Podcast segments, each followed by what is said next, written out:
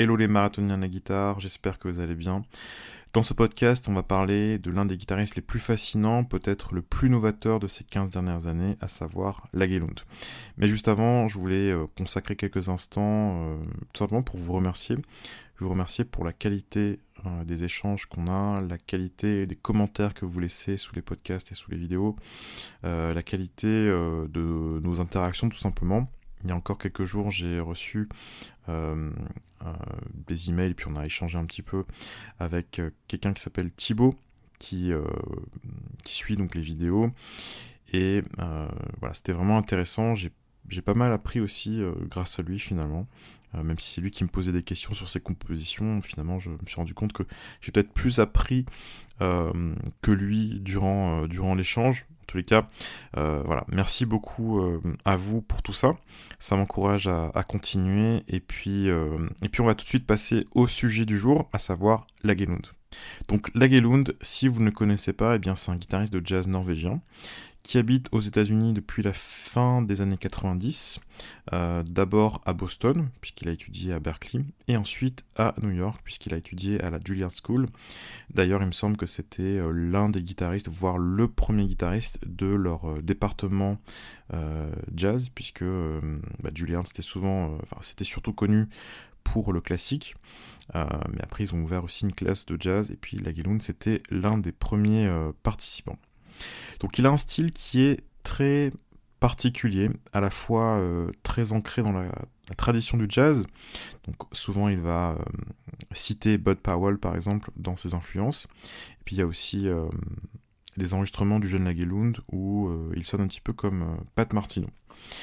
Mais en même temps, il y a aussi quelque chose de vraiment propre à lui, propre à son vocabulaire personnel que je ne... Alors je vais pas dire simplement que c'est un, mélange de tradition et de modernité parce que c'est une expression un peu trop un peu trop galvaudée mais il a quelque chose de vraiment à lui en fait. Il y a vraiment quelque chose de, euh, typiquement Lagelund chez, euh, ce guitariste.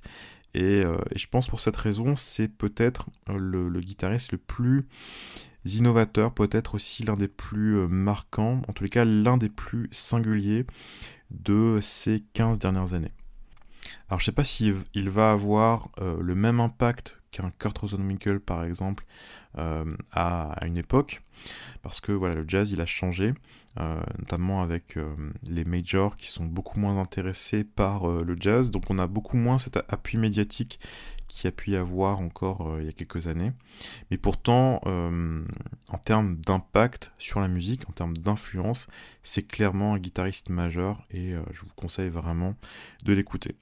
Donc pour vous aider dans cette tâche, eh bien, je vais vous conseiller 5 albums. Euh, à chaque fois, je vais, mettre, euh, je vais vous mettre des extraits, de sorte que vous puissiez avoir un petit peu un, aperçu euh, de, de, la musique. Et puis, bien sûr, je vous invite à creuser si ça vous, si ça vous plaît tout simplement. Donc j'ai fait un mélange d'albums plus ou moins, plus ou moins connus, de sorte que vous puissiez le découvrir ou le redécouvrir tout simplement.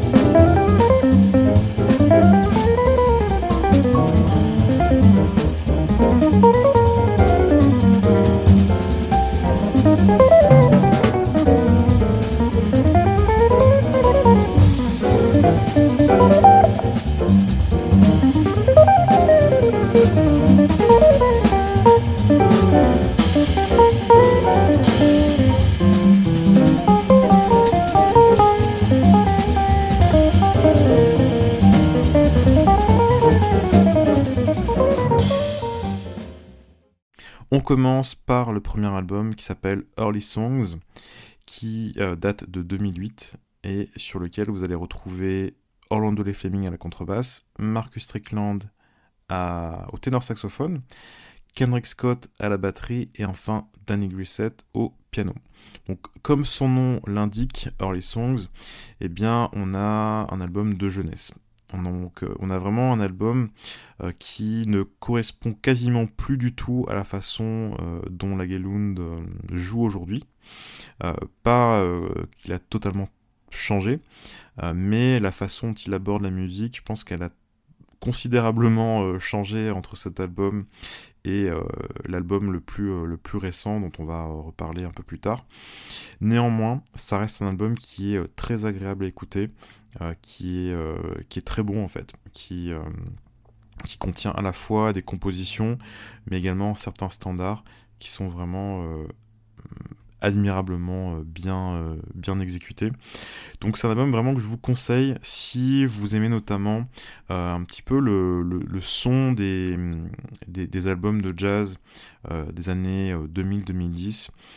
c'est un album assez facile d'accès, je trouve, au niveau de l'écoute.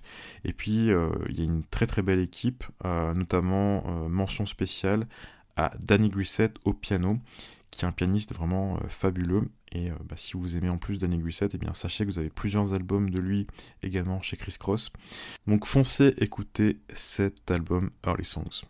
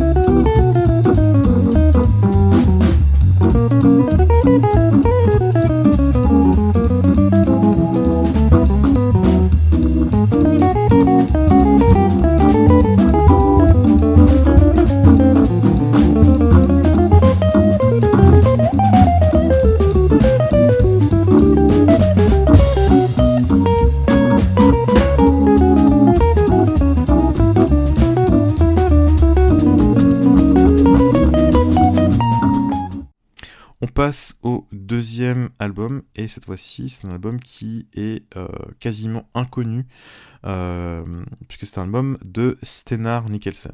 Et là, vous allez me dire, mais qui est Stenar Nicholson C'est un joueur d'orgamon, euh, et comme vous avez peut-être pu le, détecter par rapport à son nom de famille, et eh bien, c'est également un Norvégien. Donc en 2007, ils ont sorti un album qui s'appelle Mise en bouteille à New York, donc euh, en français, hein, Mise en bouteille à New York. Euh, vous avez donc Stenar Nicholson à l'orgamon, à la batterie vous avez Harry Honig, et enfin Lagelund à la guitare. Donc c'est un album qui est vraiment... Enfin, qui est totalement inconnu, j'ai l'impression, puisque je suis allé, pour préparer ce podcast, et eh bien je suis allé sur la page Wikipédia de Lagelund, la page anglaise, il me semble, eh bien euh, l'album n'était même pas mentionné dans les albums en sideman, donc ça m'a un peu étonné parce que euh, bah, c'est un de mes albums préférés de la Gelund et je me dis mais comment ça se fait que il soit même pas, euh, soit même pas mentionné? Donc c'est un album qui est donc comme je vous dis en trio, qui est à la fois très qui fait penser à tous ces albums en, avec Orgamon, on peut penser notamment aux albums avec Wes, et puis aux albums aussi un peu plus récents de euh, Peter Bernstein. Donc on a un petit peu cette esthétique-là, on a une esthétique aussi peut-être un peu plus moderne entre guillemets, euh, avec euh, bah, déjà ce que, joue la Gelund, mais surtout ce que joue le batteur. Parce que Harry Honing c'est un batteur qui est vraiment assez particulier, qui est vraiment dans l'interaction, qui est vraiment dans le côté mélodique, j'ai envie de dire, de l'accompagnement. Euh, parce qu'il va par exemple vraiment répéter les thèmes avec euh, les, euh, les solistes ou les gens qui sont en train de jouer, jouer les thèmes simplement. Donc ça reste un album qui est assez, enfin qui est un bon mélange entre justement la tradition et la modernité, même si je vous dis que c'était une, une, expression un peu galvaudée.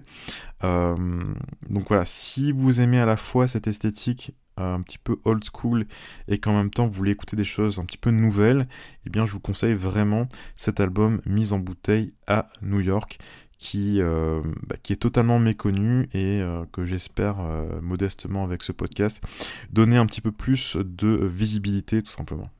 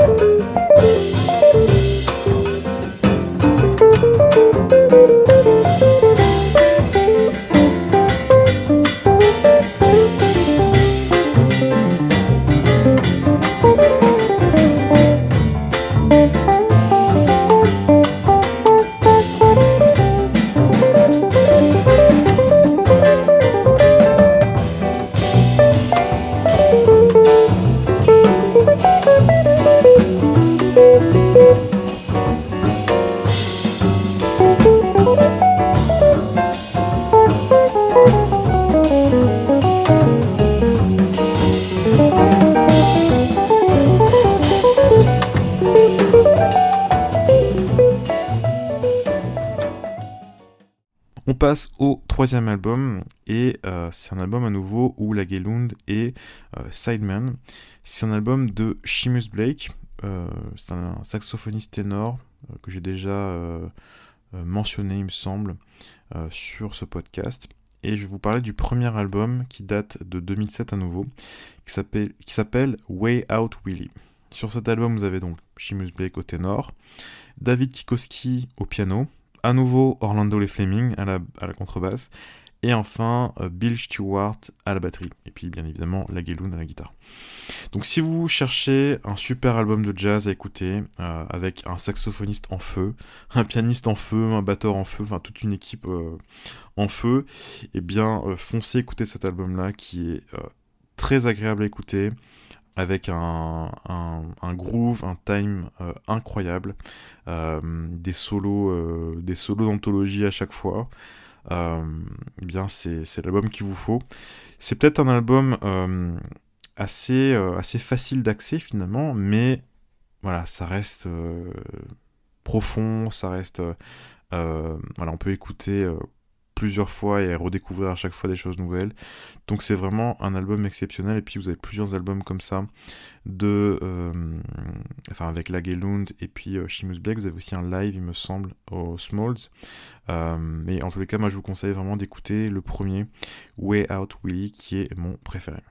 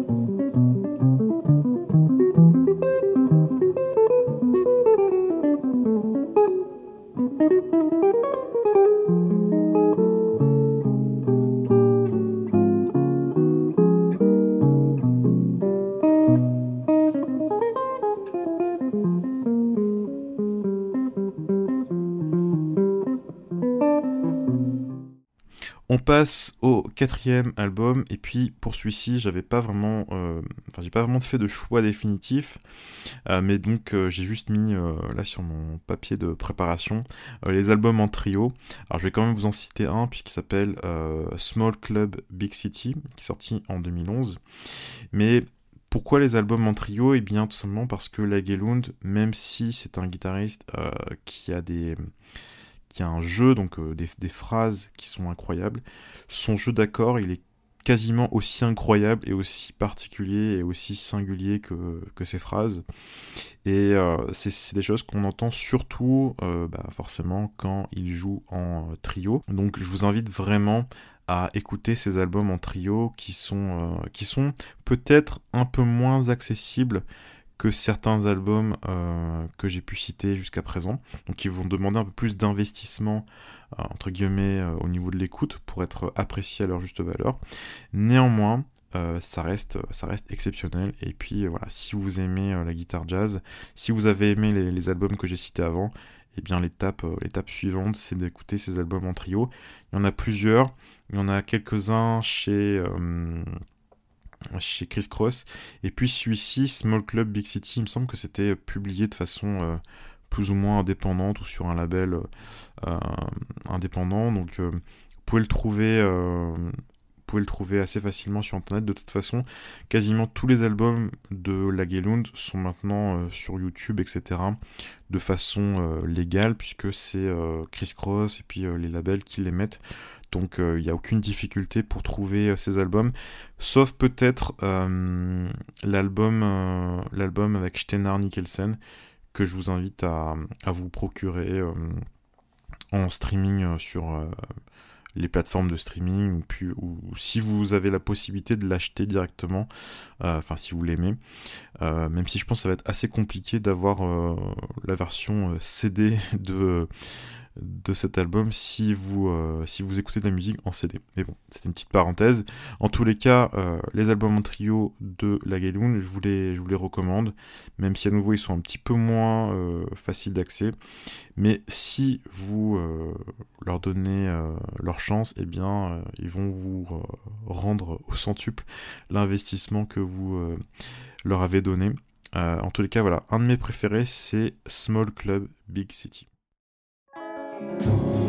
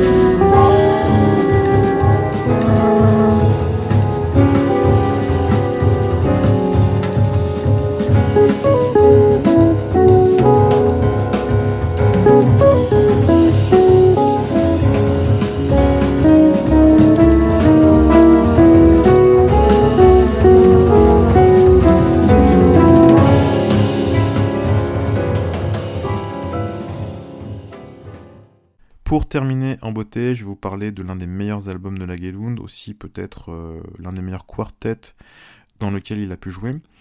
Et ce quartet, vous allez pouvoir l'entendre sur l'album qui s'appelle Terrible Animals, qui date de 2019, et qui est peut-être l'album le plus ambitieux, le plus original, le plus abouti de la Lagerlund. Et si on le compare avec Early Songs, donc euh, l'album que j'ai euh, mentionné en début de podcast, eh bien on a quasiment deux personnes différentes, on a deux façons d'aborder la musique sont totalement différentes. Dans Early Songs, on avait une personne qui voilà, sortait de ses écoles de musique et puis qui commençait à composer, euh, composer ses propres morceaux. Et puis là, on a vraiment euh, un artiste qui a une vision beaucoup plus tranchée de la musique, beaucoup plus euh, affirmée de la façon dont il envisage la musique. Et puis je pense que c'est aussi un album où on entend la personnalité de la Gelund, à savoir le côté un petit peu euh, humoristique, un petit peu euh, parfois un peu cynique peut-être de, la Gelund.